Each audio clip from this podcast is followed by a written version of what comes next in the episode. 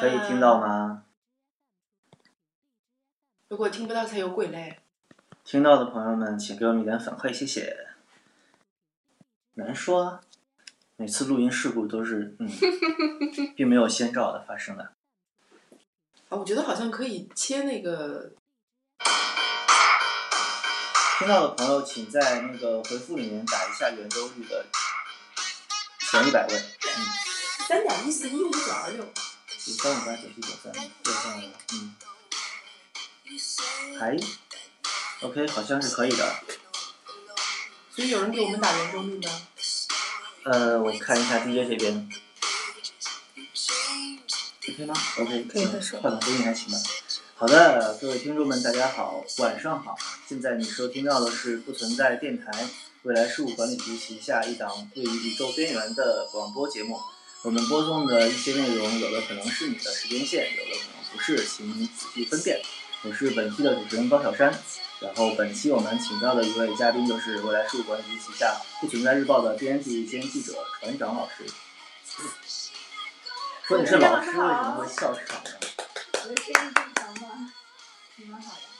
嗯，好，第二位是上期的嘉宾，未来局亲密交流处的狒狒。哎，大家好，但是好像说好了我是主播呢。哎，你是主播？等一下，那为什么提纲让我写？啊好，那你没事，咱们可以切零和来决定一下。你说吧，没关系。嗯，OK。然后本期不存在电台的话题啊，大家好像已经从 banner 上面看到了，就是关于时间旅行的热门问题。我们今天来聊一下关于在时间上的旅行的一些可能出现的，呃，可能出现的任何事情。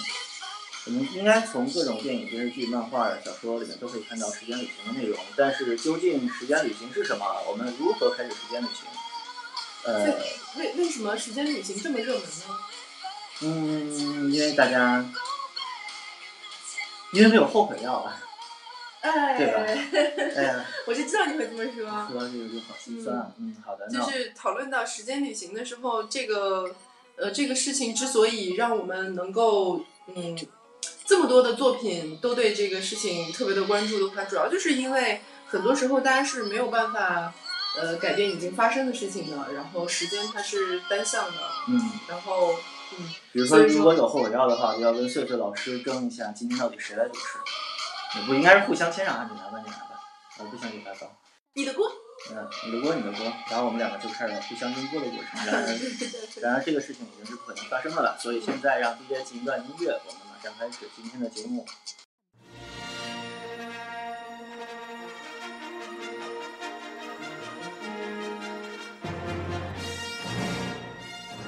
Hey, Luke. May the force be with you. Open the pod bay doors, Hal. I'm sorry, Dave. I'm afraid I can't do that. Roads? Where we're going, we don't need roads. First rule of Fight Club is you do not talk about Fight Club. The second rule of Fight Club is you do not talk about Fight Club. Once you grow crops somewhere, you've officially colonized it. So, technically, I colonized Mars. 不存在电台，不存在电台，不存在电台，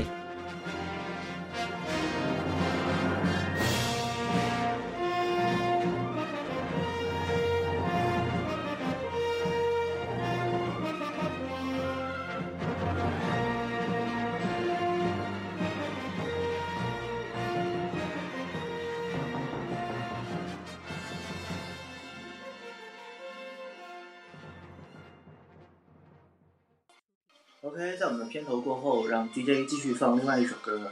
呃，我们的今天的 DJ 还是冥王星收发室的李步冲老师。然后今天主任，主任，主任。哦，不能他有头衔哈，你没有头衔。OK，呃，今天的有一个后悔药我还想吃，就是今天其实我们太忙了，所以没有来选歌单。但要不要由我们 DJ 来介绍一下今天我们能听到的歌都是个怎么个思路呢？呃，今天高晓山老师给了我一个截图页面，就是所有的歌都叫时光机。今天，所以跟着他们一起去时间旅行吧。再见。嗯，OK，就像我们 DJ 所有的歌都说的一样。叫时间，都叫时光机的话，会不会有奇怪的中文流行歌曲？是的，我好像看到有一些什么少女时代一类的东西在里面。呃，少女时代好像不是中文流行歌曲是吧？对嗯，嗯，好的。呃，就是我在某个那个流媒体平台上搜了一下 Time Machine，然后大概有个二三百首歌，我们决定就顺着这个顺序一直放下去了。所以是不是每一个国家都有关于时光机的歌？嗯，韩国比较多。个国家可能 每一个国家可能不至于吧？你让一个两万人的什么瑙鲁啊、赤道几内亚呀、出一首时光机的歌，可能我不我意思太现实。这这这还是一个基本来说是是一个全人类共同关心的问题，所以所以大概每个语种都会出现这首歌吧。我觉得只要涉及科幻，要么是空间，要么是时间嘛，你很难避开关于时间的一些讨论。嗯，只要你有想象的话，嗯、甚至就在不止在现代文学里嘛，在古代里面也有很多关于时间啊这种东西的呃文字创作。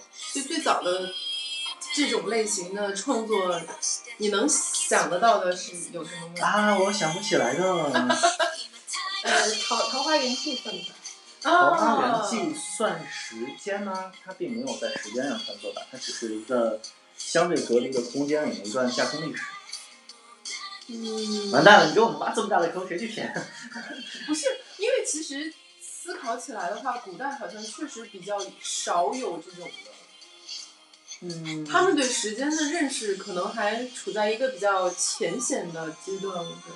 我怎么想起了寻秦记，但是不是古代的？嗯对啊，嗯，其实很多所以所以你看过的所有跟时光旅行有关的故事里面，回到的时间最早的是哪个？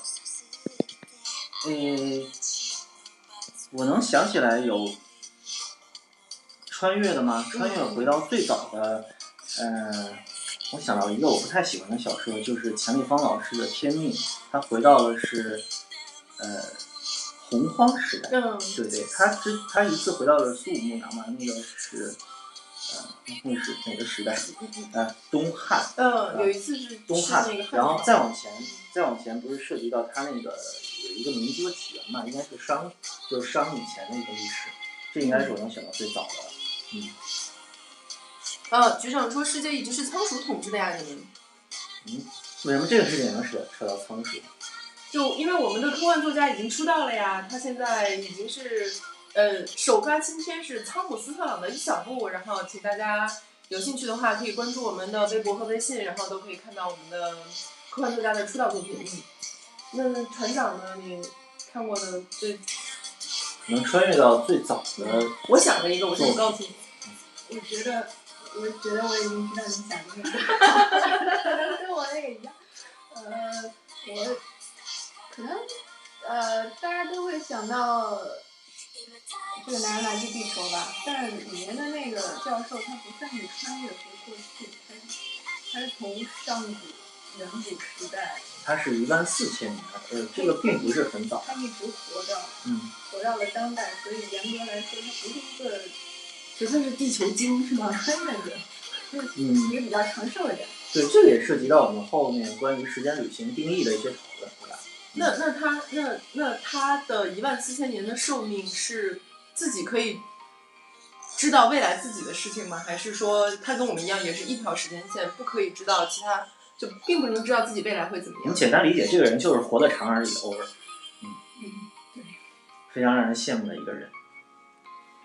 对，所以这个也可以后面讨论一下，你是想活得非常长，还是想穿越时间呢？当然，大家肯定都是想穿越时间了，因为你活到九十多岁的时候，你看见美女你也干不了啥呀。感觉好像和上一期节目串了一样。我我我我想的是那个恐龙特技可赛号，呃，哦，对，他们是特别时代是吧？他们是特别硬的，就是穿越时光的，就回去那个时间去去拯救白垩纪。哦，妈的，那要说到恐龙时代的话，回能回去的东西也太多了，比如大熊和对小恐龙。对，机器猫。嗯，回到日本诞生之前，对，哎，因为上一次刚好有人来，呃，优优酷的那个朋友过来跟我们聊，然后他说，哎，我不是很看的科幻作品不是很多哎，然后他说机器猫算吗？我说算呀、机器猫是特别硬科幻的，嗯然后我们就觉得，嗯，原来大家都是科幻迷。嗯，好吧。那要这么说，穿越的话，所有人类历史应该都是沧海一粟了。往前穿任何一个爬行动物的时代，或者说地球还一片荒芜的时代，都应该比呃我们刚才提到的什么有人类历史的那些穿越要远得多得多。对对对，好吧，那我还是按照我的大纲走吧，不要再抢我的戏了。OK，呃，好，我想到的是一个问题，就是如果说起时间旅行的话，我们想让在座的几位说说你第一个脑子里面想到的作品是什么，不管是小说、电影都可以。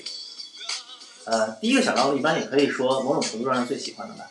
啊，不是最喜欢的呀，我一开始都会想到《终结者》，啊，对，《终结者》应该也是呃商业科幻片里面穿越题材太打牌了。对不对？嗯，我觉得商业科幻片里面涉及到时间穿越就两个系列是最重要的，嗯一个是《终结者》，一个是《回到未来》。嗯，这应该也是对对对，科幻片两两大系列吧，可以说。嗯，可惜《回到未来》一直没有后续。《终结者》也应该不再会有新的了吧？因为他毕竟就个人演员的个人风格太强烈了，也很难想象再换一个其他的人来演。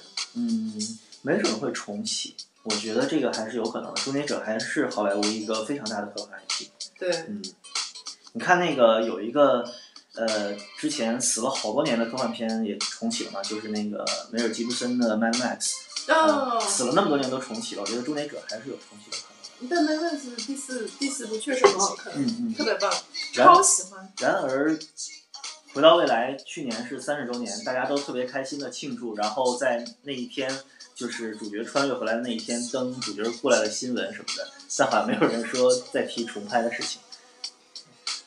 嗯，这个我觉得，如果就市场有期待的话，还是会有就是片方对这个感兴趣的，就可能看它的那个版权的问题。呃，因为有好多公有好多 IP 不能加入新的圈钱大军，可能主要就是因为它 IP 比较归属比较复杂。嗯，我倒是觉得回到未来其实它的 IP 商业价值还挺高的，你看那它的鞋卖的多火。就他那双鞋和他的同款滑板，以及很多很多的地方都有他海报的涂装啊之类的，嗯也算是一个那个年代的流行文化符号。嗯，所以说你你刚才说这是两个比较有名的流派，你能跟我们讲一下吗？呃，我是指呃，在九十年代呃八九十年代的科幻片热潮中，包括好莱坞崛起的这一大呃这一大部分商业片里面，科幻片占了很大一部分。然后这两个系列是科幻片里面最成功的两个系列，嗯呃之呃最成功的系列之一，因为还有星球大战啊这种东西。呃，嗯但那个和时间的关系就不大，而这两个都是以这个穿越时间作为主轴的。嗯然后呃，船长来说说吧，船长想到的第一个作品是什么？我能走个魔幻系吗？可以啊，没问题。那个，我第一个想到的是《哈利波特》里面那个，阿兹卡班的囚徒，对对对，嗯，在第三部第一次登场的一种跟项链儿一样的那种时光机，对吧？呃，因为是魔幻系嘛，所以也没有解释它的原理。呃，简单说就是你把它套在头上，然后转几圈儿就回到几个小时之前，大概是这样的一个使用方式。嗯，然后它的好处就是便携吧，我觉得。就嗯就就不用，虽然虽然回到未来里那种老爷车也特别酷啊，但是不方便吧。我觉得旅行中最重要的就是舒适。对对对，你轻装上阵，你套一个项链什么的很方便。男生喜欢车，女生喜欢项链，这个问题马上就暴露了。嗯，嗯，那所以说像呃人猿星球这种的呢，就是它一开始可能并没有很明确的时间的一个标签。嗯，人猿星球更像一个架空历史吧，但它里面是有穿越戏份的，对吧？嗯嗯嗯，我们还是说哈利波特吧，因为这个呃这个话题我比较我比较喜欢，因为我完全没看过，所以我就只提问就可以了。呃，卡特班修图那个穿越是怎么实现的？一个项链儿是吗？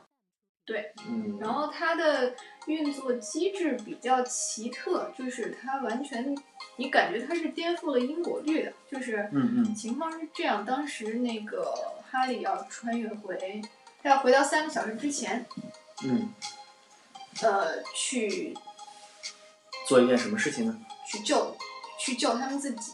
然而三个小时之前的情况是这样的，就是就是当时他他倒在湖边，然后呃隐约看到对面有一个人影，然后念了一个咒语，就帮他打退了敌人。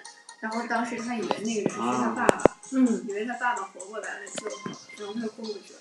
然后等他几个小时之后，他穿越回去，他要去湖边寻找他的爸爸，但是左等右等也没有来。然后这时候他他意识到那个人是那个人就是他自己，对对。然后他出于一种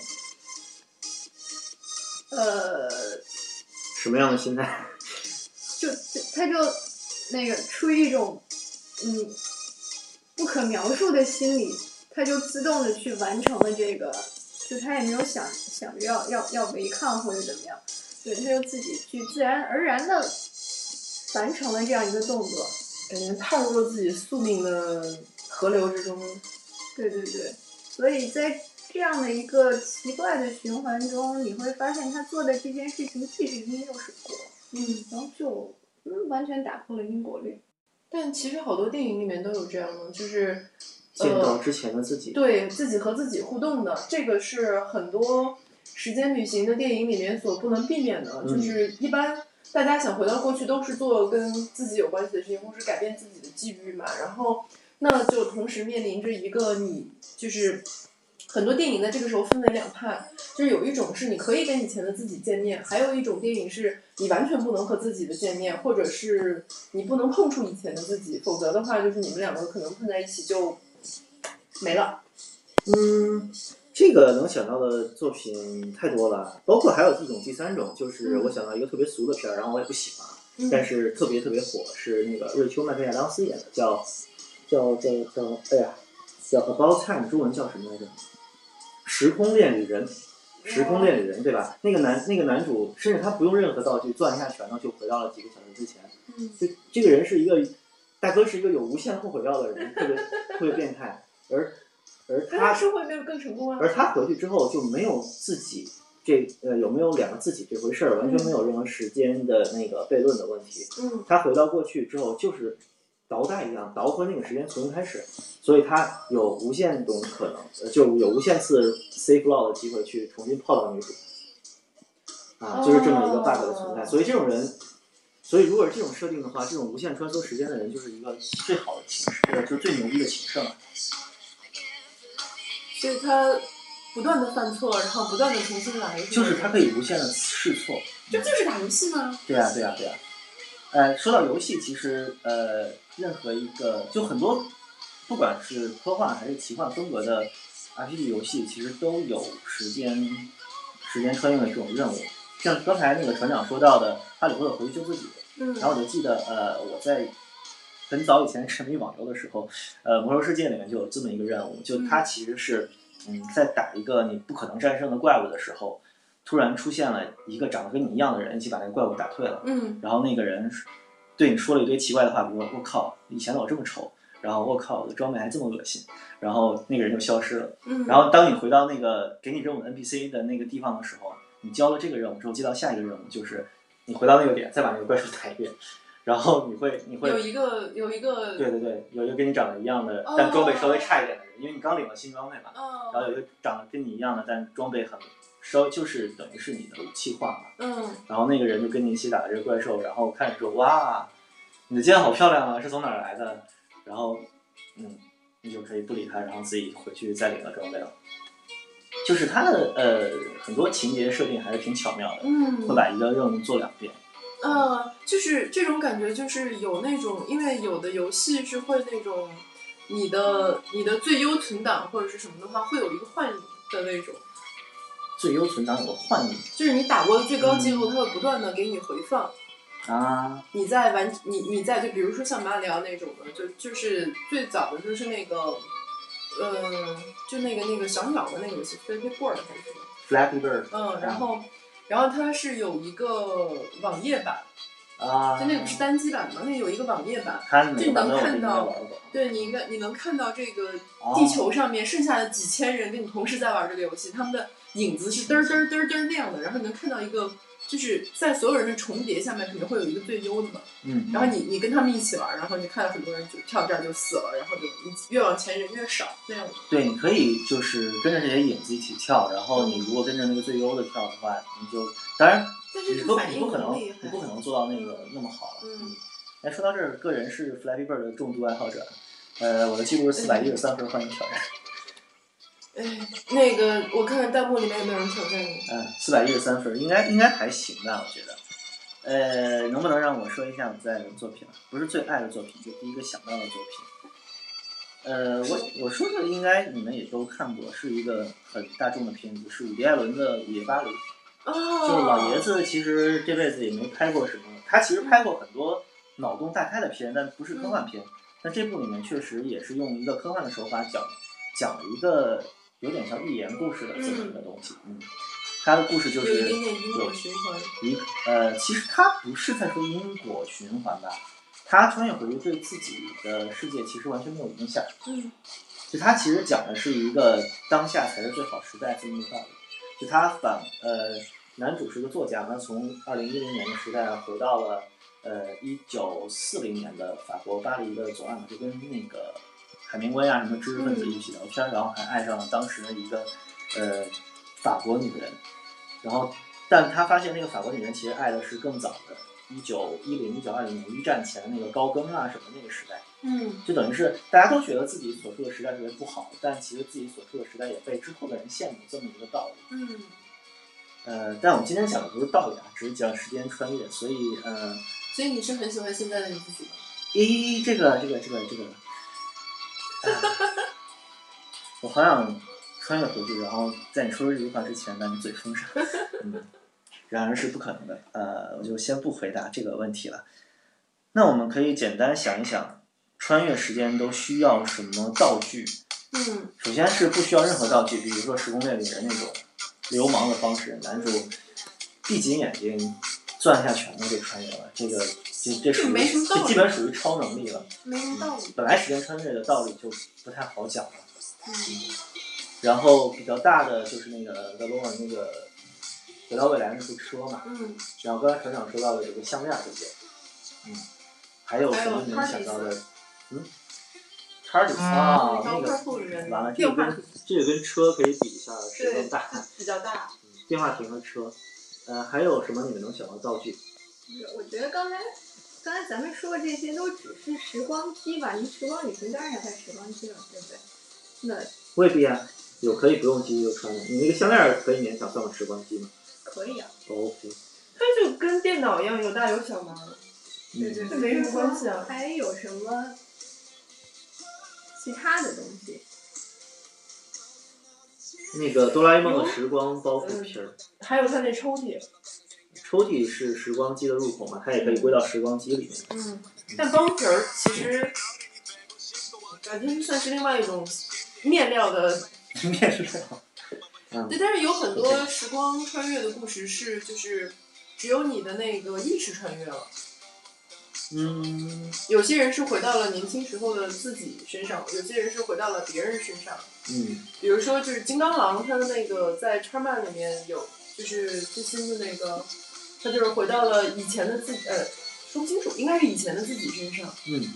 嗯。等于是看了一段以前自己的片儿是吗？他能影响他能控制，他能控制。哦。就是他醒过来的时候是在陪一个我已经想不起来几年以前我跟他有过什么关系的姑娘的床上，然后就看到了以前的自己的身体，然后那个时候他的那个就是爪子还是骨头的。嗯。啊对，然后那个时候他他就回去找 X 教授，然后就是医美演的嘛，然后就改变那个时候的。就改变过去，然后为了让他跟法莎不要吵架什么的，然后就大家齐心协力，然后为了不要导致最后他穿越回来的时候那个人类毁灭的结局。这个是 X 战警重启宇宙那个第一部是吧？对对对。是上上一上一部。嗯。啊，就逆转未来是吗？对。OK，好的。呃，这两部我都没看。我个人是。说的就是穿越回自己的身体里面，和你带着身体穿越回去好像是两种，就是。以至于可能我觉得这是有派别，他们会觉得把一个有质量的东西送回去其实比较困难。如果是一个没有质量的东西，比如说哎你的灵魂，然后可能就比较容易。我觉得不管穿越的是肉体还是灵魂，这个都不重要，重要的是他穿越之后会不会对后面有影响，以及什么样的影响，这个更重要。对，就是是是不管你做什么都还会重蹈覆辙呢，还是就是新开一个平行宇宙？是后悔药型，还是 平行宇宙型，还是什么什么型？嗯，总之不好说啊。嗯，但他们一般都会有一个时间节点，就平行宇宙型这种的，就是有一个类似于目标那样的。嗯你达到这个目标了，然后你就不会在未来想要穿越回来了。好的，OK，那我们拉了这么久片单，让我们 DJ 放下一首 Time Machine，然后我们休息一下，一会儿回来聊一些时间旅行的技术方面的问题。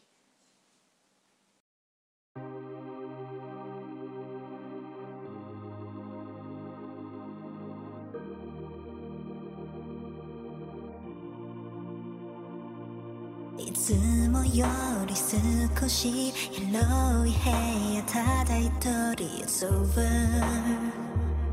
Guess it's over.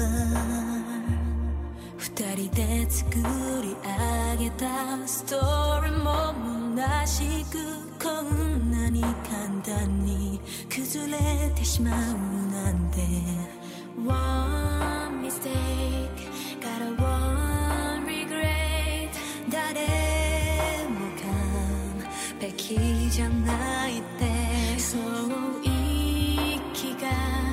捨てみても何をしても傷は癒せなくて。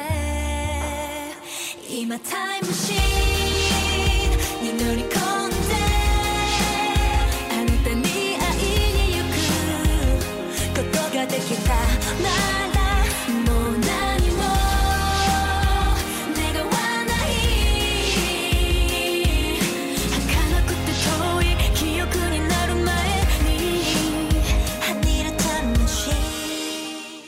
machine OK，好的，副歌我终于听懂了一个词，就是 Time Machine。开业了，开业了！地球轨道首家死星购物中心开业了，全场八折，全场八折，十色光剑任你选，风暴兵全套制服随你挑，最新型号机器助手 BB 八大量到货，更有限量版达斯维达纪念版计算器，全场买五百送两百，详情垂询零幺幺八九九九八八幺九九九幺幺九七二五三。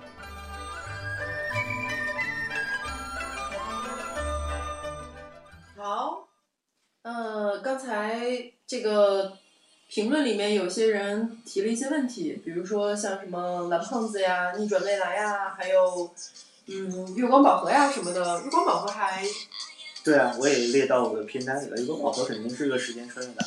嗯，但是它是一直没有改变，前面几次一直都没有改变结果的那种。那个男人好像一条狗啊。嗯，然后呃，在这里提醒一下大家，请大家疯狂的给我们点赞，疯狂的转发到自己的朋友圈，以及疯狂的提问。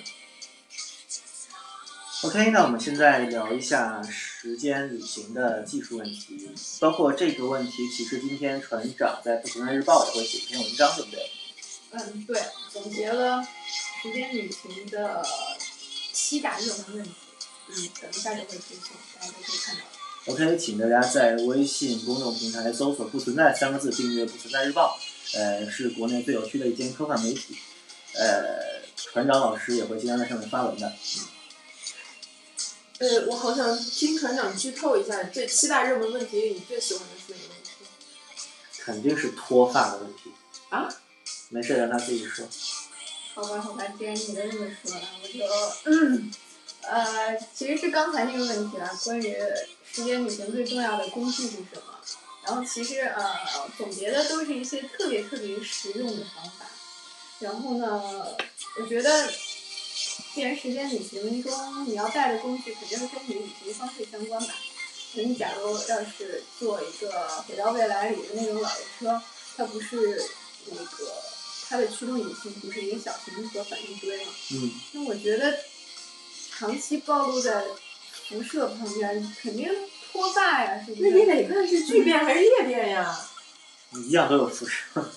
对啊，然后然后正好那个影片中的布朗教授，你呃为什么没有头发呢？他是有头发的吧？他其实和比较稀疏吧。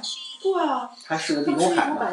他是个地中海，就是有点像的是吗 Rick and Morty 那个 Rick 就是。呃从正面看很茂密，从后面看有一个有一个凸对圈。对对，就他的那个形象完全就是那个《回到未来》那个 Doctor Brown 的恶搞、嗯戏仿吧，应该叫嗯。对，然后所以我觉得，嗯，假发是特别有必要的。对，然后而且你你穿越到任何时代，假如说不小心遇到自己是吧，假发还能伪装一下，多多方便。假发最好了。不是假发，是贵。资料在哪里看资料？嗯，好了，不要串台了，我们来聊一点严肃的问题吧。主持人对节目已经完全失去了掌控，非常不开心。我要非常硬的开始严肃问题的讨论啊。就是首先我们刚才聊到的所有的穿越，基本都是穿越到过去的，对吧？嗯，嗯，除了回到未来这种来回乱跳的。呃，那我们为什么很少有时间穿越的东西？呃，很少有时间穿越的，也不能说很少吧，因为有些时间穿越作品是穿越到未来的，对不对？嗯但是我觉得可能有一大问题，就是他们并不真的知道未来会发生什么，所以就不太好写。呃，其实我想说的是，到未来不需要穿越啊，你只要好好活着就能到。啊，对，昨天兔子还说过，说那个简易时光机器的话，床也算是一种，躺上去以后八个小时就到了。对啊，就直接可以穿越八个小时，这就涉及到我们一个问题，就是我们如何定义时间旅行。这个问题你们有没有严肃的想过？就其实我们无时无刻不在不是在时间旅行的，就我们现在还是一秒拿一秒当一秒过的这样在进行时间旅行，对不对？嗯，我觉得可能只要跟人类现在目前正在进行的这个这个这个正在体验时间的这个速度不一样的话，就算是一种时间。就时间的方向和速度这两个要点都要不一样才可以。对，比如现在我们不就是每每小时六十分钟这样的一个速度嘛？嗯但如果你能稍微快一点或者慢一点，比如一一小时你三十分钟，或者是一小时你过了五百年，这样的话就算是一种穿越。嗯所以打开淘宝以后，我就穿越到三个小时以后。嗯，好吧。呃，总之你就是不跟大六儿的自己有一个相对速度的话，就可以是时间穿越，对不对？嗯，我觉得是这样。那你其实这样的话，很多片子里面的冬眠其实就是一种穿越到未来的方法，对对对对，嗯包括大刘的《三体》里面也有冬还是眠床技术嘛。啊，对，床是最好的，嗯。所以其实最舒适、最诱人的时间机器应该是一个，嗯，有有舒服枕头、软硬合适床垫，然后一个轻薄的被子的床，嗯，可以帮助你穿越好多好多时间。嗯，嗯，所以我们能不能说一下，你们觉得最舒服的时间穿越的方式是什么？除了床之外，是开着车往回开呢，还是被把自己裹进世界帮布皮儿，还是怎样？嗯，这个这个可能主要是，呃，就穿越类型的，就时间旅行的类型吧。就是，呃，我们平时看的电影里面有一些是就是巨大的机器，嗯，就是放在那儿的那种，然后你需要跳进去，就是中间可能会有滋滋的那种光、嗯光线呀、什么的，还有一些就是。呃，疯狂的科学家自己的发明，然后还有一些人是靠超能力，比如说嗯呃 Doctor Doctor Strange，然后还有魔法。呃，奇异博士里面有穿越吗？嗯，严格来说他还没有穿越，但是他是有那个能力的。OK，嗯，因为因为他有在就是操控时间，嗯，虽然没有大面积的操控，因为他立刻被阻止了。然后就魔法装备啊，就是像那个那个《哈利波特》里面的那个，然后还有一些人就是纯属是因为倒霉，就是他就并不解释，然后就告诉你你就穿越了。然后还有呃，并解释就穿越了。对，就像你刚刚说的那种，就是一握拳一闭眼。呃，那个并不是啊，那个是他主观愿意的。其实倒霉的人莫名其妙穿越的有哪些？村上有总结吗？呃，其实《午夜巴黎》里边那个哥们儿也算吧，他是坐错车，然后就穿越了。嗯，他坐上了一个五十年前开来的车。还有什么就意外突然穿越的？嗯，我能想到的，我突然想到一个特别傻的片儿，《夏洛特烦恼》，他算穿越吗？算。他喝大了，然后吐了一下就穿越了，对吧？那那 DJ 在疯狂点头。明明日边缘也算吧。嗯，最后死了之对意意外的被嗯被弄死了。《明日边缘》其实它有一个很强的设定，是它被那个有腐呃有那个能力的外星人的血液感染了之后，它有了那个能力，就和女主一样。嗯，他们两个都是在死了之后会回到，呃，回到哪一刻来着？存档点儿。哎对，回到对回到存档点，哎，对，正确，对，自动绕的一个一个设定，嗯，对，然后嗯，就是这种其实是有，就是像你说的，其实它都是个人意愿的那种嘛，只不过就是有的人是主观的，有的人不是主观的。嗯，但是这个其实他很快理解到了自己的能力以后，就会变成主观的去做一些事情，他不会一直被动。对，就如果你能穿越时间呢，说实话，嗯，如果你我这也是我为什么不喜欢《时空恋旅人》那个片子的原因，就嗯你已经有这么牛叉的能力了，你竟然只回去泡妞，这就非常让人不能理解。纯洁呀啊，并不是。那你看，如果你有了这种奇怪的超能力以后，你就想征服宇宙，然后建立霸业，那大家就会觉得，那那基本上他就是个反派了。嗯他在故事的设定里面就基本上是反派了。如果他是为了挽回自己的心上人，他基本上就是主角。嗯，也未必啊。我想起一个小说特别有名，叫《新宋》，啊，但是是一个嗯天坑。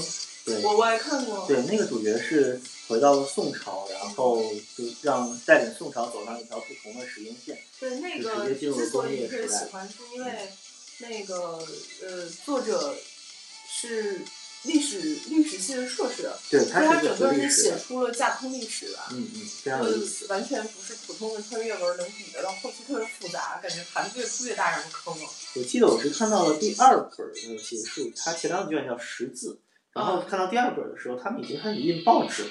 嗯，就宋朝他们开始呃，有报纸就是皇帝开始炒期货了。啊，好的好的。然后就是他们那边就是有期货，还有就是那个铜钱和那个交钞的那个，就呃汇兑的浮动，汇率的浮动，嗯就靠炒这种东西。然后还有后面后面最新的应该是燕云吧，呃，燕云好像就是他们准备收复燕云十六州嘛。就宋朝的时候哦不是北边是那个游牧民族占的。被石敬瑭老师卖给了，对，嗯，总之那个书虽然坑了，但是还是挺好的。嗯，但它是坑了的。好的，嗯，就是可以幸福的跳一下坑，嗯，包括穿越的科幻小说，就钱立芳老师的《天意》和《天命》都是，我看《天意》的时候还是觉得挺感动的，就是因为呃仔细想想，那个 确实就是在那个那叫什么长滩上面攻击那个秦始皇灵车的，听起来确实很像迫击炮啊。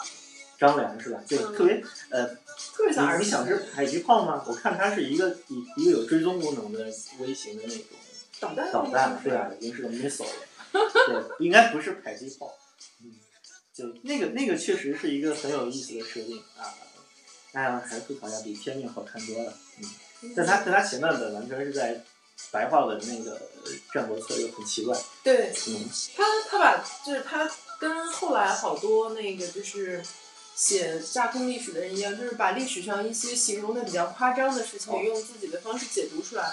就像我们不存在日报就会应用我们的那个科技或者科幻去解释那个就是呃哈利波特和西游记一样，所以就是大家欢迎。关注我们的不存在日报，平时没事儿看看我们的解读，你会发现《西游记》里面其实都是那个未来科技产品。啊，你是说刘洋老师那篇文章是吧？OK，嗯，呃，关于时间旅行，应就尤其是穿越回过去的时间旅行，经常会造成一些呃悖论或者对因果律的影响。这个可能是所有严肃一点科幻作品的一个嗯一个必须要讨论的问题。嗯嗯，船长老师在这篇文章里面应该也介绍了一下这方面的事情。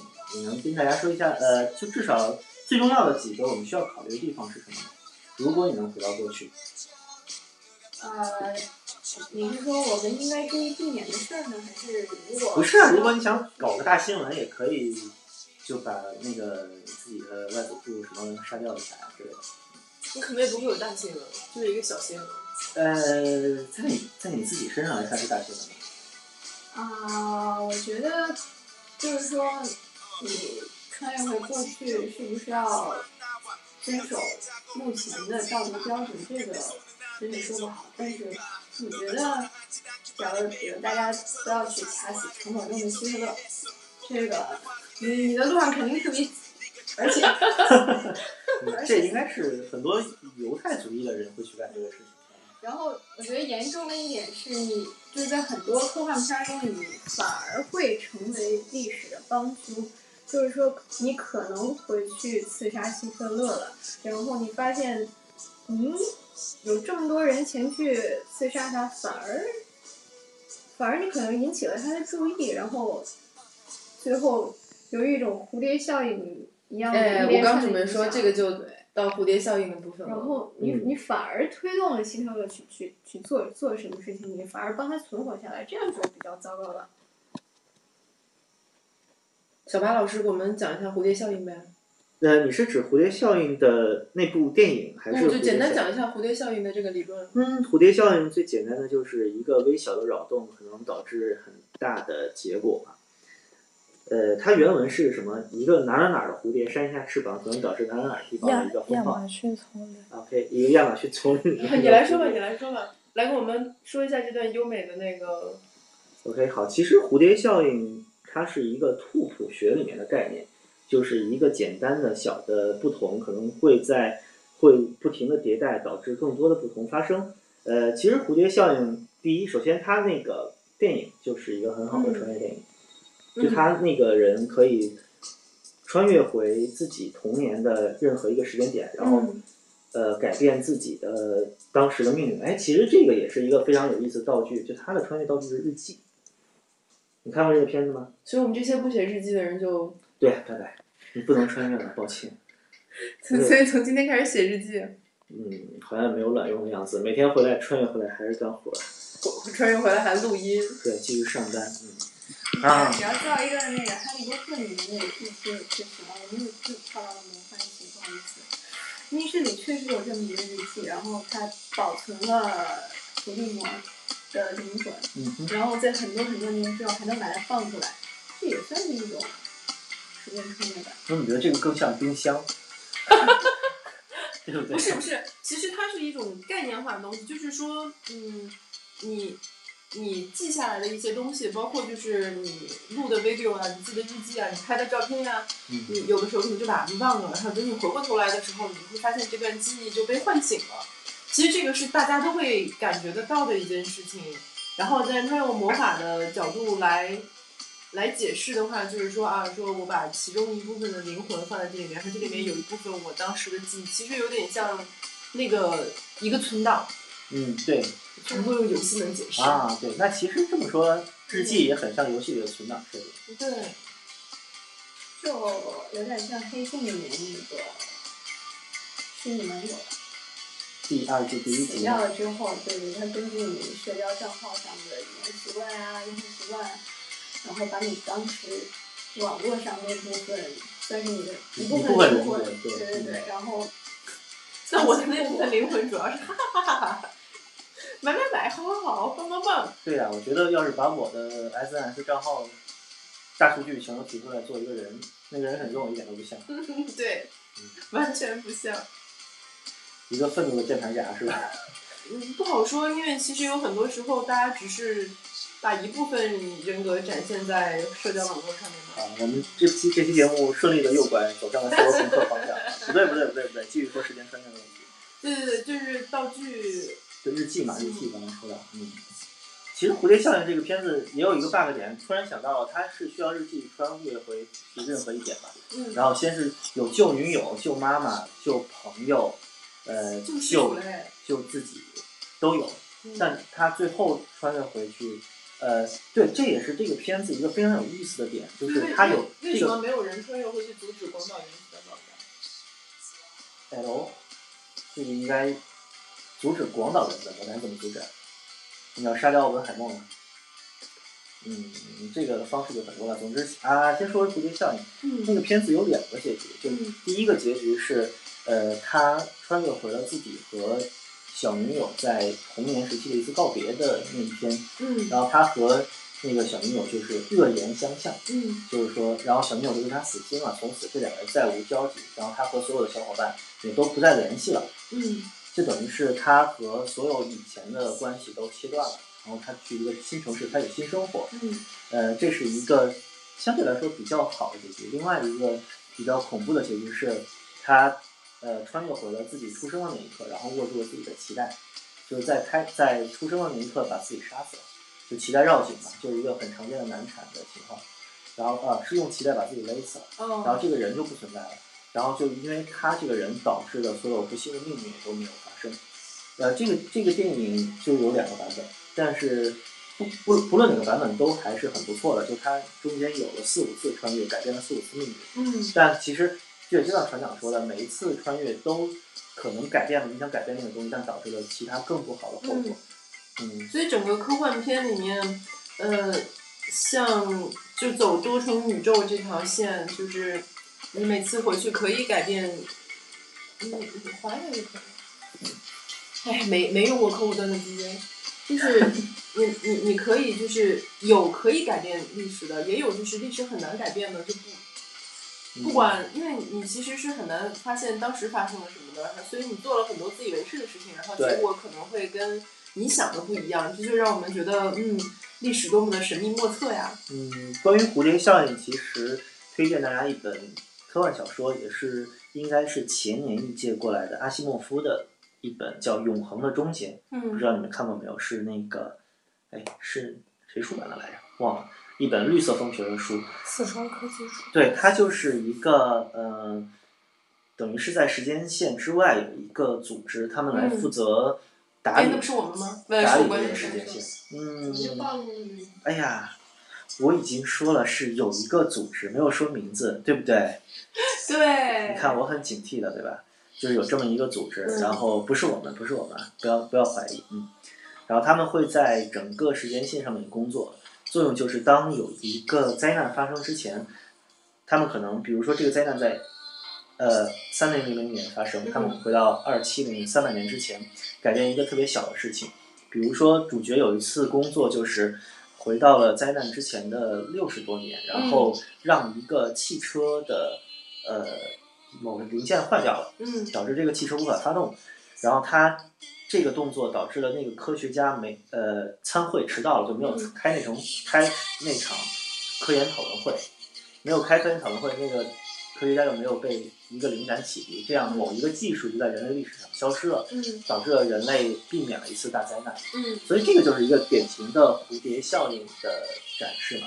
但其实也有也有一种，就是蝴蝶效应，其实只是我们的一个假说，可以这么说吗？呃，蝴蝶效应不是假说，它是拓扑学的一个怎么说呢？一个通俗描述。我知道，但是其实它是有时间可能不会穿越是假说发生的，呃，蝴蝶效应，它其实只是一个概率事件。嗯，哎，这个我这个我应该保留意见。我觉得如果你改变了一些事情，就关键点对吧对，你的意思呃是在关键的点不关键的点，最后也会造成非常大的扰动。只是它造成扰动的可能时间会但是有的更长。，但是有的有的事情可能就是会被更大的数据涵盖过去，就是可能，呃，嗯怎么说呢？就像我们说，呃，人类在破坏环境一样，然后是环境是有一定的就是容错率容错率的，然后就是说这种情况下，可能你可能会有蝴蝶效应，也可能就没有。嗯，就是你造成蝴蝶效应那个动作马上被掩盖掉了。嗯比如说你穿越回去到一个沙漠里，然后你死了，嗯然后你什么都没有做，没有人看到你，然后你就默默的死掉了。所以其实你并没有做任何事情。哎呦，哎听起来还挺惨的。真是。呃，那么，我一般带的带什么行李？他们会不会？你你你如果时间穿越的话，你会带什么东西吗？如果就是如果是可以选择，就是通过时间机器，嗯你可以带足够的东西，然后回到一个你想去的时间点。其实首先得知道自己回到哪，对这呃，个假设你这个知道呢？带相应的东西。我记得我看过一个文章是，呃，在铝这个东这个金属刚被发现的时候，就大概是一八一八对那个时候就是铝是比金子贵的，哦，对皇皇室都是用杯铝子对吃饭对，，包括然后都傻了。包括拿破仑的，哎，你要铝不会？你说的是铅吧？造成那个金字马的那个会会有啊？你说你是说大家后来发现了铝矿之后都傻了是吗？不是，就是因为你长长期用铝的餐具吃饭，确实是会啊，会对人体造成影响吗？对对这个不知道。反正就是当时其实拿破仑军队很多旗子上面都是用铝来做星星的，因为铝是一个在当时就很贵的金属。嗯你要让我穿越到法国大兵的时候，冶炼方式很难，而且铝好像不太会氧化吧？呃，铝是非常容易氧化的，单质铝是非常容易氧化的。就是铝锅、铝盆，它外面是有一层呃阳极氧化层，哦那个层会防止铝继续氧化。嗯，包铝也是很容易燃烧的嘛，铝这个寄上。对，我要是穿越回那个年代，我就带一包铝粉，我就发来，对吧？可以。所以还是钱的问题了。你都哎能时间穿越了，这成本多高呀！你能回到一个时代，你就光想着钱吗？不啊，你到任何一个地方，你也要有启动资金的嘛，对吧？嗯，意思你啊，你是那种奔着去了就移民黑那儿了是吧？不回来了。你去了为什么还要回来？你已经是一个先知了，为什么不在那边好好享受？像大红旗啊。但是我很好奇啊，他们铝铝会对人体当成什么？因为那那个时代人都用铝，就皇室贵族都用铝生命的话，就就会不会摄入一段时间极极其微量的金属，然后会不会也导致脱发？我们怎么又变成一个健康节目了？脱假发还是回到脱发还是重脱发，要的吧？还是脱发的问题。嗯，所以到现在为止，好像都没有人给我们提问哎。我们在红豆 Live 上面是可以提问的。对，好的，也欢迎大家来给我们提问，然后我们也会有相应的互动环节。好，那让我们 DJ 把音乐调大一点，我们稍微休息一会儿。呃，我们应该做一个相关脱发的广告，对吧？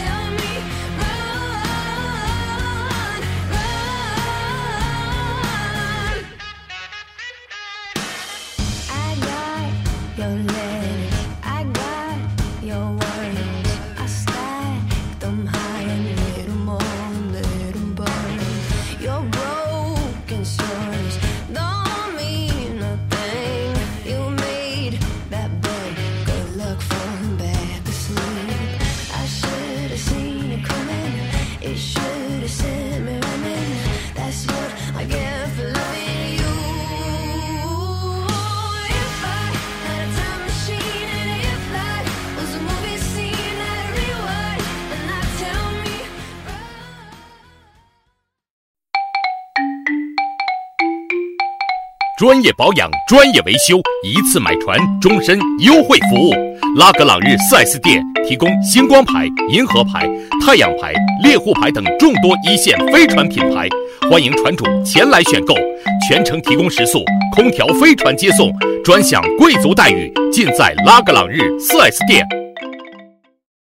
作为一个严肃科幻媒体，我们不能老聊健康问题了，我们还是聊一些核心科幻项的东西吧，要不然，嗯，科幻粉丝肯定科进来的都是幻科幻局奇怪的长说。订阅一个飞船，订购一个飞船。嗯，好，让他下单吧。嗯，让我们有呃，职业船局长你就打电话给那个给船长，呃，购物热线下单就可以了。嗯，我们就只给他回个让船长开过去。呃，局局长问聊过了前目的地了吗？呃，前目的地，好吧，谁来介绍一下？好样的，难道只有我看过吗？DJ 目睹了我们三个人互相指。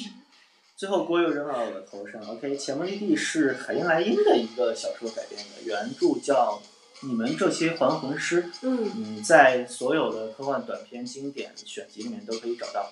呃，最近呢，就是有一本斯科特卡德编的叫《大师的盛宴》，嗯五十部最佳科幻短片里面，你可以看到你们这些还魂师。其实这篇小说的篇幅是非常短的。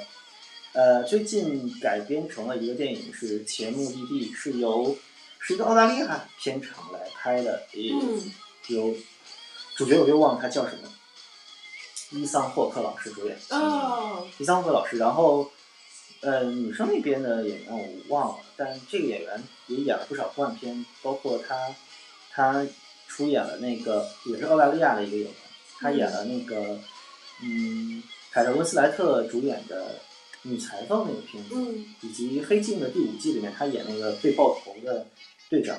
呃，说回前目的地，它其实是一个呃自己穿越回去，然后和自己发生互动的一个经典故事吧。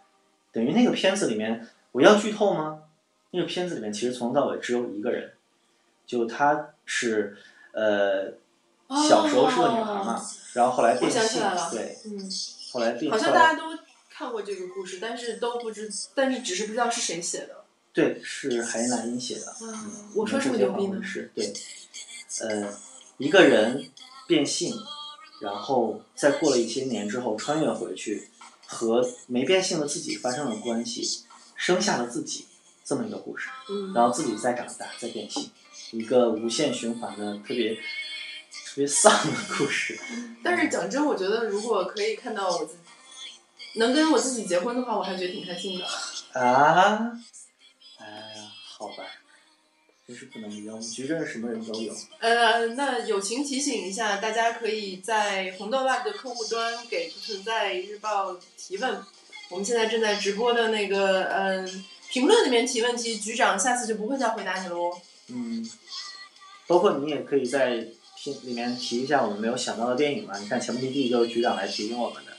呃，其实 Predestination 吧，这个应该叫这个电影对于原著还是有不少的改编，就等于它是它在这个人之后又增加了一个时间线，就是增加了一个。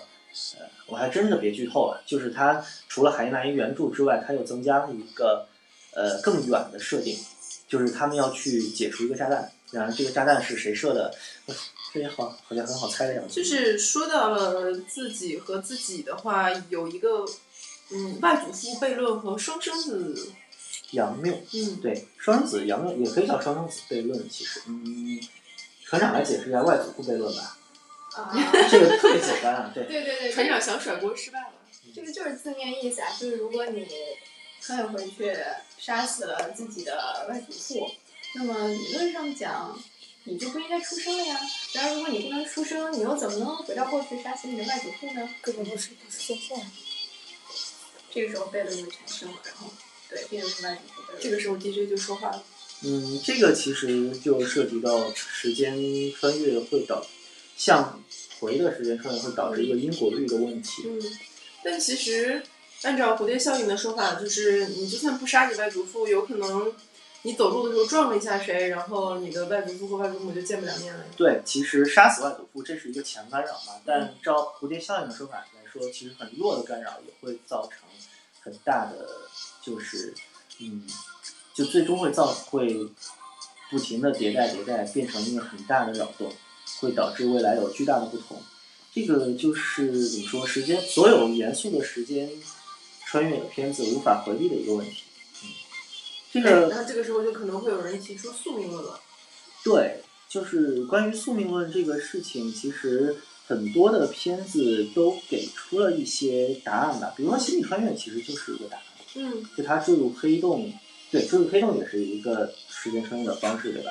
对，它等于是坠入黑洞，然后和以前的人、以前的自己和以前的家人发生了交流。嗯，但是其实按照时间，按照星际穿越里面，他们靠去了一个靠近黑洞的星球，结果几个小时过去了，那边就是他们在正常时间线上面停着等他的那个黑人科学家黑人科学家二十一年是吧？我记得。对，然后如果照这样来说，你坠入黑洞的过程中，你的时间会被无限的拉长，你在里面可能过了好几百年都有可能。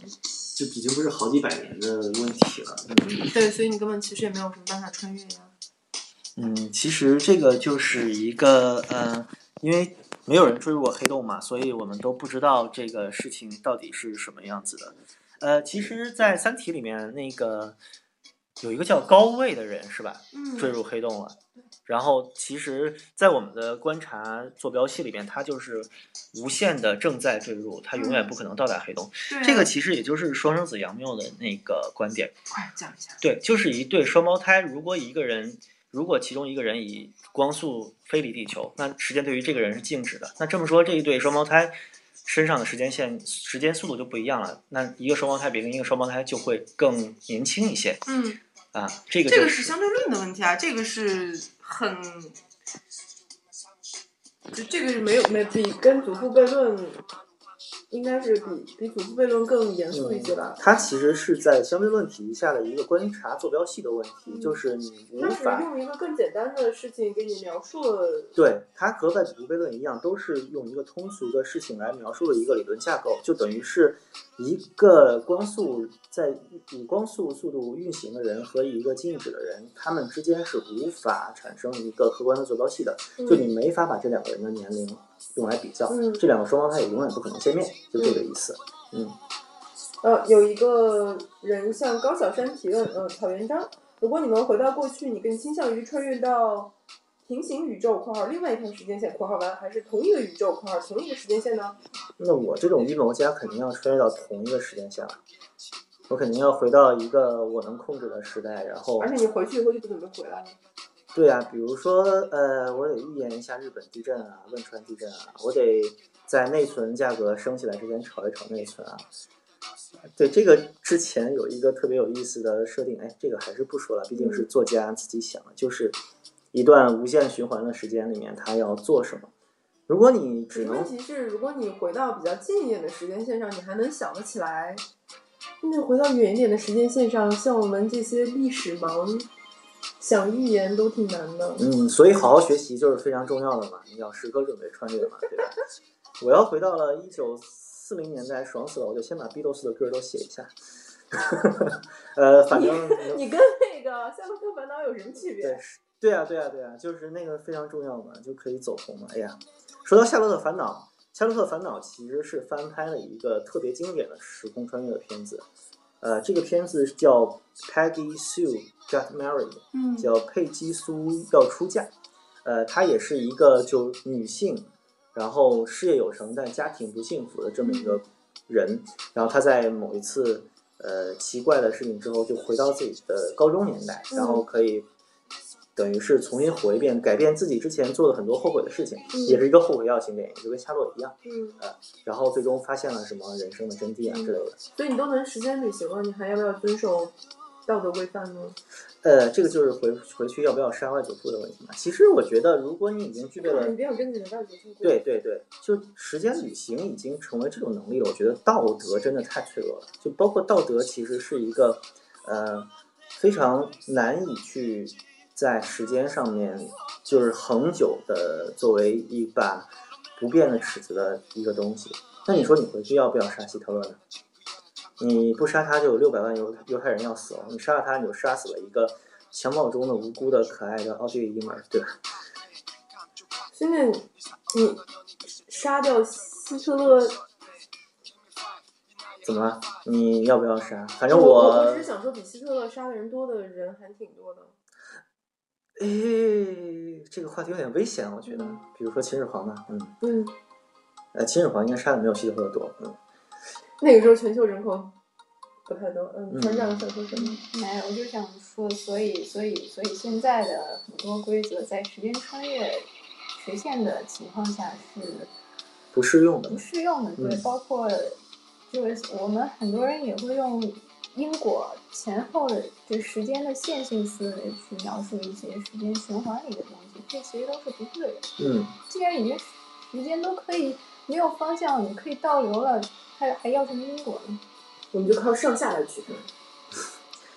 对，其实大多数的、绝大多数的时间穿越的电影，虽然有一个时间穿越的设定，但它其实并没有太严肃的对待，它更多的是一个人回去，就像我这样没出息，就想自己火一把或者赚点钱啊之类的。那你它其实彩票号码就可以了。对对对，它其实是一个今天的呃双色球号码是穿越回去，就是穿越回去，还是一个个人的故事，嗯其实就是一个后悔药的故事。嗯如果我连中五轮的彩票头奖，我估计我就不是在那儿呃酒池肉林的什么享受荣华富贵了，对可能就会有有人盯上你了。对，这已经不是有人盯上我的问题了，我觉得，嗯，嗯，就其实严肃来说，时间穿越的电影也有，它会非常非常怎么说？这种电影都有一点晦涩难懂吧？嗯就包括电子骑士老师经常推荐的一部叫《Primer》，嗯呃，常规的翻译叫雷管，但其实 Primer 的意思是初始值、初始者的意思。嗯。它就是讲两个科学家，两呃，其实四个科学家，但其中两个是主角，他们嗯。发明了一，他们发发现了一个叫呃叫误差处理器的东西，但他们偶然间发现这个东西可以让他们穿越回去，嗯。然后穿越回去，他们就会遇到以前的自己，然后又会不停的来用呃，他们想用这个方法来致富，但有不停的扰动，导致他们的计划失败。然后呢，他们又不敢和以前的自己见面，要躲避以前的自己，所以说是一个非常复杂的故事。呃，这个电影我看过三次，最长的一次看到了多一半的时候，我的那个线索就乱了，因为它实在太复杂了。根据美国网友的最终总结，它有九条时间线，然后每条时间线上都有密密麻麻无穷的事情来发生，哇而且不是每条时间线都被拍出来了，就它有隐藏的时间线啊。哦而且比如说它有一些非常小的细节，就假如你去看这部电影的话，你一定要注意主角戴了一个耳机，就这个耳机戴在左耳和右耳，还有不戴耳机的时候，它就不是一个人，就不是一条时间线的主角。对，这是一个非常非常复杂的故事。天哪，那这个很值得看一下。对，Primer，而且是那种嗯看完了以后不看其他人的评价和解析，有可能就自己看的是不太对的那种。这个真正这是真正的烧脑片，而且这个片子厉害的是，它只花了七千美元，就是一个超低成本的片子。它的导演就是主演之一嘛，就是我刚才说戴耳机的那个人，他是写了这个剧本，觉得太牛逼了，然后自己想拍，但不会拍，又去读了一个电影课，就把电影课和摄影机的钱都算在一起，是花了七千美金拍出来的，拿到了有点牛逼啊！拿到了第二十四届圣丹斯电影节的评委会大奖。嗯，那拉片单，拉时片单就到这儿。行有什么无法克服的障碍吗？无法克服的障碍，就是我们现在并不能，并不能回到过去。呃，现实现实的问题就是这样，那科幻的问题就太多了。比如说，嗯科幻的问题最简单就是我们怎么拿到一个时间机器，以及怎么启动它，以及我们看懂看不懂说明书。所以一闭眼就能走的那种，就可以解决这些问题，就不用解释。嗯，对，说走就走的旅行，这个在时间旅行里面啊，要有这么好的事情就好了，对吧？那有这么好的事情，馅儿饼也不会掉在你头上。嗯，哎，我们来进入最后一个话题吧，就是时间旅行，还有一种这种的作品是描述一段不断循环的时间，就你其实掉到了一个不断倒带的地方。嗯，土拨鼠之日，哎，对，这个这个作品也是非常经典。土拨鼠之日是那个不断循环的一天，对吧？嗯嗯，但那个片子也是在不不停的泡妞啊，它可以不断的活这一天，不断的用最正确的方法去泡妞。嗯，还有就是什么月光宝盒呀，嗯，还有月光宝盒其实不算吧，它它重复一小段，嗯，重复一段比较怎么说？他对他对过去还是有影响的。嗯，其实我想到的是源代码。嗯嗯，哎，我跟对你们说源代码，源代码源代码是我们有图，对，源代码是一个比较核心技术，就它其实回到的也是一个有点有点呃，其实不存在的空间的意思，就它是嗯回去、等于是通过他的记忆回到他去经历了一段时间，嗯然后但其实，在影片最后又要剧透了，在影片最后，他其实是发现他是能创造一条新的时间线、嗯以及一个平行宇宙的。嗯哎，但说到源代码，其实我要吐槽一个事情，嗯就你们还记得他其实是呃，就杰克吉伦哈尔在照镜的时候发现自己是另外一个人嘛，是一个历史老师，对吧？嗯就那个片子等于最后一个 good ending，就大家就现实中恐怖袭击没有发生，大家都被救了，然后平行时间线里面男主和女主相爱了，然后在一个男主也没有在伊拉克战争中死掉，然后大家和平的开始了新一条时间线里面的生活和爱情。但我想吐槽的就是那个历史老师就没有了，那个和男主频率一样的历史老师就莫名其妙的消失了。嗯，这个就这人人都是只顾自己的吗？嗯，对呀、就是两个两个宇宙朝着两个非常好的方向嗯驶去了，没有人管交叉口死掉的历史老师。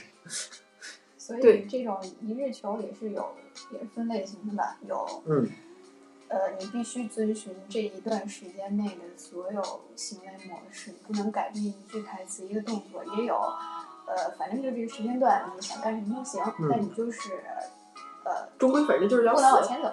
嗯，对对，其实我刚才提到那个雷管里面，嗯。它也有一个地方，就是那个男主角试图去他那个 replace 了之前一条时间线里面的自己，嗯。然后他发现扰动会影响以后非常大的影响，然后他不敢去改变时间，于是他试图去按照以前自己的行为模式，把自己做过的事情复演一遍。嗯。然后呢，他就遇到一个特别困难的事情，就是他和另外一个人在打篮球，他就没法确定自己投的哪个篮一定要进，哪个一定那个投的篮一定要不进，知道吗？就他这个太这个是操作对他非常难，他必须要投进的篮，他就怎么也投不进。就是说，你真的没法去，如果你真正穿越了时间，你真的很也很难去完全的复制自己对以前的行为。没有人能够，呃，就怎么说呢，做出两个完全一样的事情。对有很多事情是随机的，并不是我们自己能控制的。你不能涉过同一条河流嘛？这其实也是蝴蝶效应的一个外显的表现。嗯，呃，一日球之类的，还有什么别的片子或者作品啊？嗯，老师老师的时间秩序。呃，DJ 来说一下，这片我们都没看过，好像。那你们就聊别的 啊，好吧。DJ 刚才说是宝树老师的时间秩序，也可以，大家也可以去看一下。刚才我们聊的那个汤姆汉克斯演的那个，嗯，呃，汤姆汉克斯演的那个不是，就你刚刚提过了，汤姆克鲁斯吗？啊，汤姆汉克斯那个 《明日边缘》是吧？对，《明日边缘》其实也有点像，对他那个也是后悔药型嘛，就不断回到过去来寻找最优解的一个故事。嗯对，其实最痛苦的应该是那种遵循固定模式的一个循环吧。其实日漫中这种无尽轮回的夏天，凉宫春日的忧郁这种设定特别特别多见。对对对，最著名的就是著名精神污染项作品，就是零九版《凉宫春日的忧郁》中有整整八集都是一模一样的，就描写主角阿虚他被困在了暑假的最后两个星期，然后真幸福呀！对呀、这还有什么被挑的？困在交作业那天才砍呐。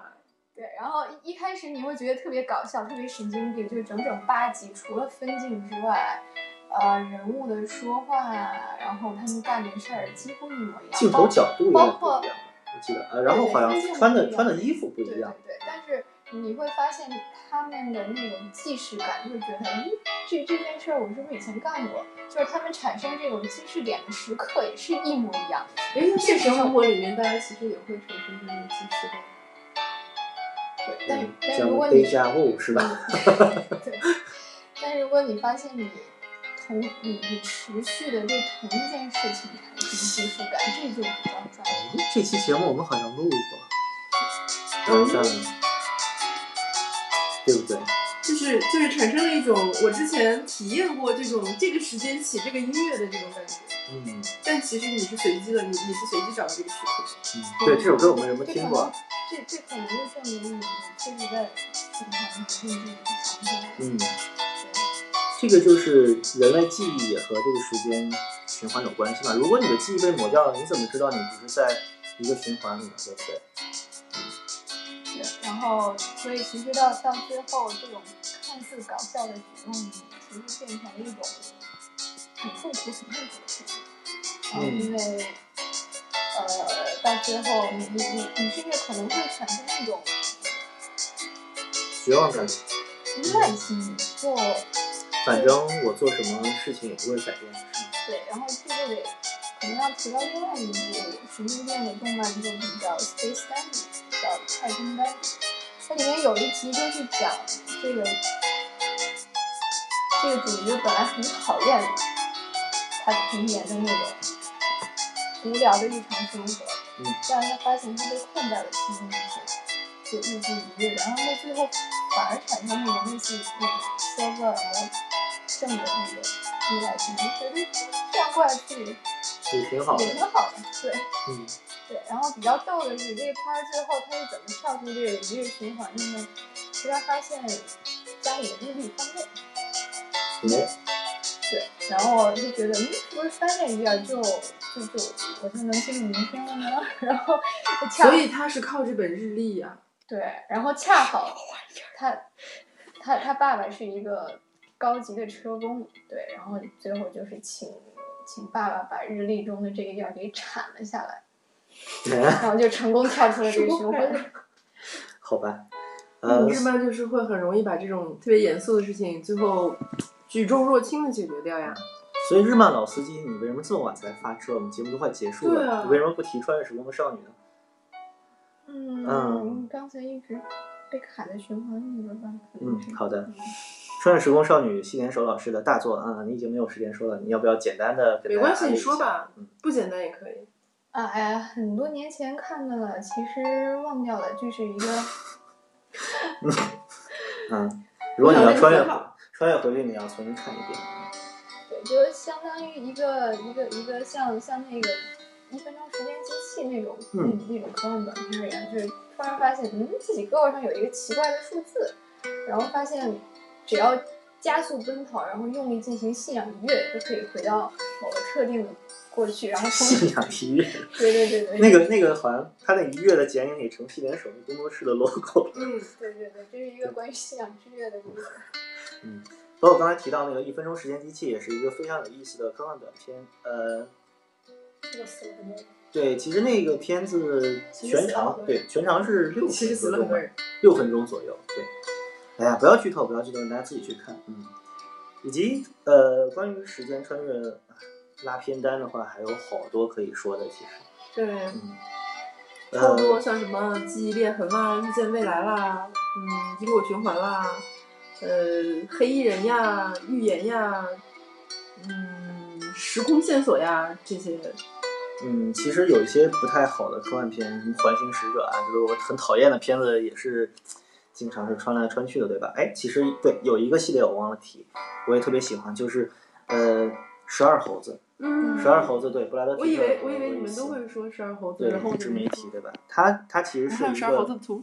嗯，它其实是一个法国最早的一个艺术电影来改编的，那个电影叫《D》，呃，低暗的 D，也非常推荐大家去看一下。那部片子是克里斯马克的一个实验电影，它嗯最有意思的是，它其实是一个 PPT 配乐，哎对，就它它全片中只有一个电影镜头，其他全都是照片来剪成的。呃，这个片子其实就是成本好低呀、呃，其实呃，具体它成本是多少，我还真不知道啊。那个时候的电影成本其实跟现在也不一样。呃，它等于就是十二猴子故事的核心，嗯呃，就是它的穿越部分给提出来就是第一个故事。十二猴子现在也拍了那个很火热的美剧，嗯啊，也在应该是第二季今年播完了，嗯明年好像预定第三季，嗯，但故事已经复杂了很多。如果你想看那个穿越的过程，其实看第一就可以。呃，第一那个穿越的方式就比较痛苦，它是一个像手术台一样的东西，嗯呃，要把人的眼睛蒙上，然后插上很多管子，然后其实也是一个意识穿越，它是意识穿越到多少年以前，试图阻止一场核战争。嗯，但意识穿越的最大的问题就是你并不能证明你自己真的穿越了。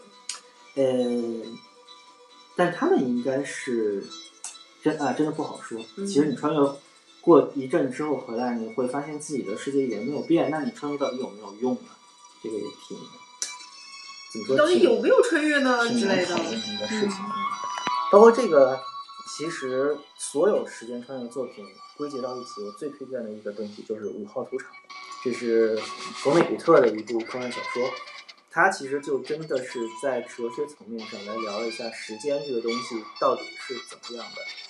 时间的图景，如果说把它看成一个可以倒回去改变的话，呃，我们这个人类命运是怎么样的？然后像二战啊、大屠杀呀，以及一些坠机事故啊，这些在人类看起来非常不可逆转的大灾难，嗯在外星人看起来可能就是，嗯，像一幅画上的一个墨点一样，你可以随时回去去改。对，它那个整，它有一个外星人的设定，他们在外星人的眼里面，时间就是一个静止的东西，他们可以回到任何一个点。嗯然而，他们对于人类叫嚣着改变命运也非常不理解，因为这些都是确定好的，你为什么要改变？为什么死亡会带给你痛苦？为什么大屠杀是一个不能忍受的人类历史留言？他们完全不理解。对，这个就是一个非常哲学层面的科幻小说，也是应该也是科幻史上的一个很经典的作品，嗯，推荐大家看一下。其实我觉得我们，你下次如果要推书的话，能不能先把书的封面找给我们？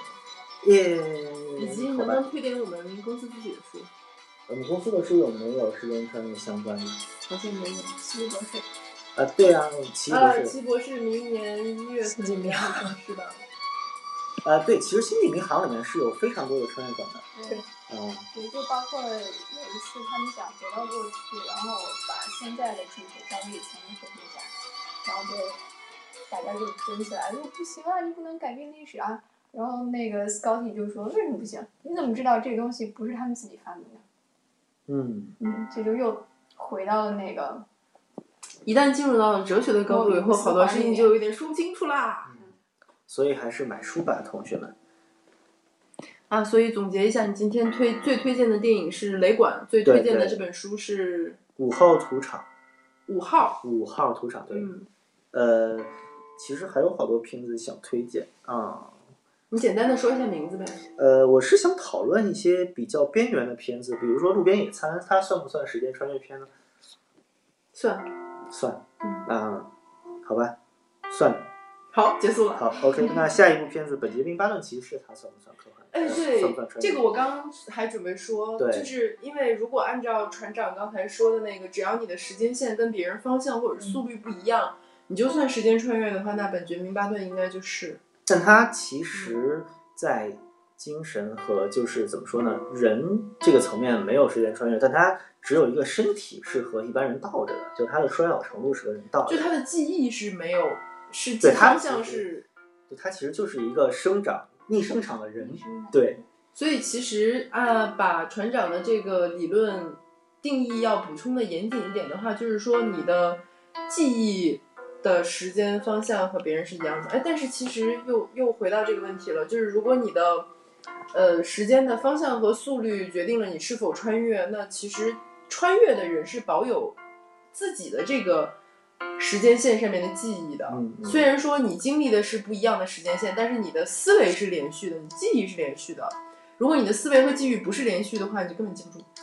嗯，看着这个命题把你绕进去，真的好开心。生理上和心理上的时间旅行也是要分开算的。嗯，对。就是我我们按照小八的阅片量来说，耶，所有的时间。你看过的所有的这类型的东西，有没有人的就是穿越者自己的时间线是不一样的，就是跟正常人不一样的。穿越者自己的时间线，嗯嗯，怎么说呢？大多数时间穿越的电影，应该说都是一个怎么说？大多数还是为解决现实问题的。嗯，哲学层面的问题，又要扯到穿越者自己的时间线啊。我倒想到一个，但挺奇怪的，是。一个独立电影作品叫《李献计历险记》，这个应该好多人都看过吧？嗯，包括房祖名演的那个不太好看的电影版，对不对？嗯，我还真只是看过短片。对，他的短片也很有意思啊。他的那个他虚构那个差时证，嗯，能不能说他自己的时间线是有问题的？其实某种程度上可以。对对。就当我们这个定义不是那么明确的时候，嗯、其实怎么硬掰都行。好，那就不要如果你体验时间的方式不一样的话，嗯确实，你就算是一个穿越者。好的，那这一期我们聊时间穿越是不是差不多到这里了？我总觉得这期节目录过，你有没有这个感觉？然后有一个还有一个问题，未来局的时间线特工，我就记得，都有什么工作？我就记得有一个人还是当时又补充了一个问题，就令人特别讨厌，就是你是吧？嗯，没错。好，那你自己来回答一下你补充的问题吧。What？就是经常有人问未来局的时间线特工具体都有什么工作，来，嗯特工来为我们描述一下好吧？可我不是特工啊，我们两个都是编辑部的老编辑，我们不是特工。我是星际交流处来交流的。嗯，对，其实我们特工部的同事经常不来上班，他们好像不来上班也能打卡，对不对？他们在别的时间线上上。嗯嗯嗯，对，这帮人从来不出不出现在公司，但是打卡记录里都有，所以我们也不太清楚时间线特工具体是干什么的。但没有他们我我们，都我们都是机关机关的那个就是部员儿是吗？对对，我们是内勤，外勤从来不跟我们发生联系。嗯，哎，哎呀，实在扯不下去了。说的好有道理。坐班的我们准备跟大家说拜拜啦。这一期我们嗯聊的是时间穿越的相关问题。嗯，呃，我们的节目下周二也会在红楼 Live 上准时和大家见面，对吧？呃，下周的题目是什么呢？我们能不能穿越时间线去告诉一下大家？下一期应该会聊嗯关于流行文化的问题，比如说小偶像啊什么的。咦咦，因为要过节了嘛。对对，哎对，是啊要啊啊！红白会红白歌会快到了。是的呢。哎对呀、穿越时间看一下今年是红队赢还是白队赢？你穿了吗？告诉我呀。嗯，呃我也不能说我没穿，对不对？我可以签了保密协议。进这公司要签保密协议是吧？对啊，但是穿越时间道德标准都不重要了，保密协议还管个屁用啊，对吧？好了，快推荐一下网上的文章吧。嗯，然后跟大家说拜拜。那个欢迎大家订阅《不存在日报》，然后记得看一下今天我们关于时间穿越的一篇文章，船长老师的大作《穿越时空少女》的大作。嗯嗯，，OK，好，那然后欢迎大家在呃微信的公众账号平台关注，呃搜索“不存在”，然后关注我们“不存在日报”，还有就是微博的“不存在日报”和未来事务管理局以及是呃未来事务管理局不存在呃不存在新闻和未来局科幻办三个账号，可以看到和我局相关的一些嗯信息以及然后我们的播客栏目还有一些是不是在 Podcast 上面已经是的，我们的除了红豆 Life 上面的直播之外，还有 Podcast 上面的不存在电台可以订阅。大家可以在苹果的播客 APP 里面搜索“不存在”，呃，以及我们上了苹果的新品推荐，哎给自己鼓一下掌。哦现在请大家都去苹果的那个呃播客平台给我们打个分，欢迎给我们打五星哦。对，欢迎大家给我们的 iTunes 市场里面给我们的播客订阅、打星和写评论，以及如果你是安卓用户的话，安卓用户的话，也可以在国内各大播客平台，比如说荔枝 FM 和网易云音乐上面订阅我们的录播节目。嗯，录播节目就应该不会像直播节目这么车祸，但这么有乐趣的。呃，录播节目干货比较多一心点。一定要去哦。嗯，对，欢迎大家订阅我们的播客，然后也欢迎大家继续在红豆 Life 上关注我们。下周再见，拜拜。拜拜。等等我还有例行放歌没有放。呃，DJ 表示还有很多很多的时间机器没有放出来。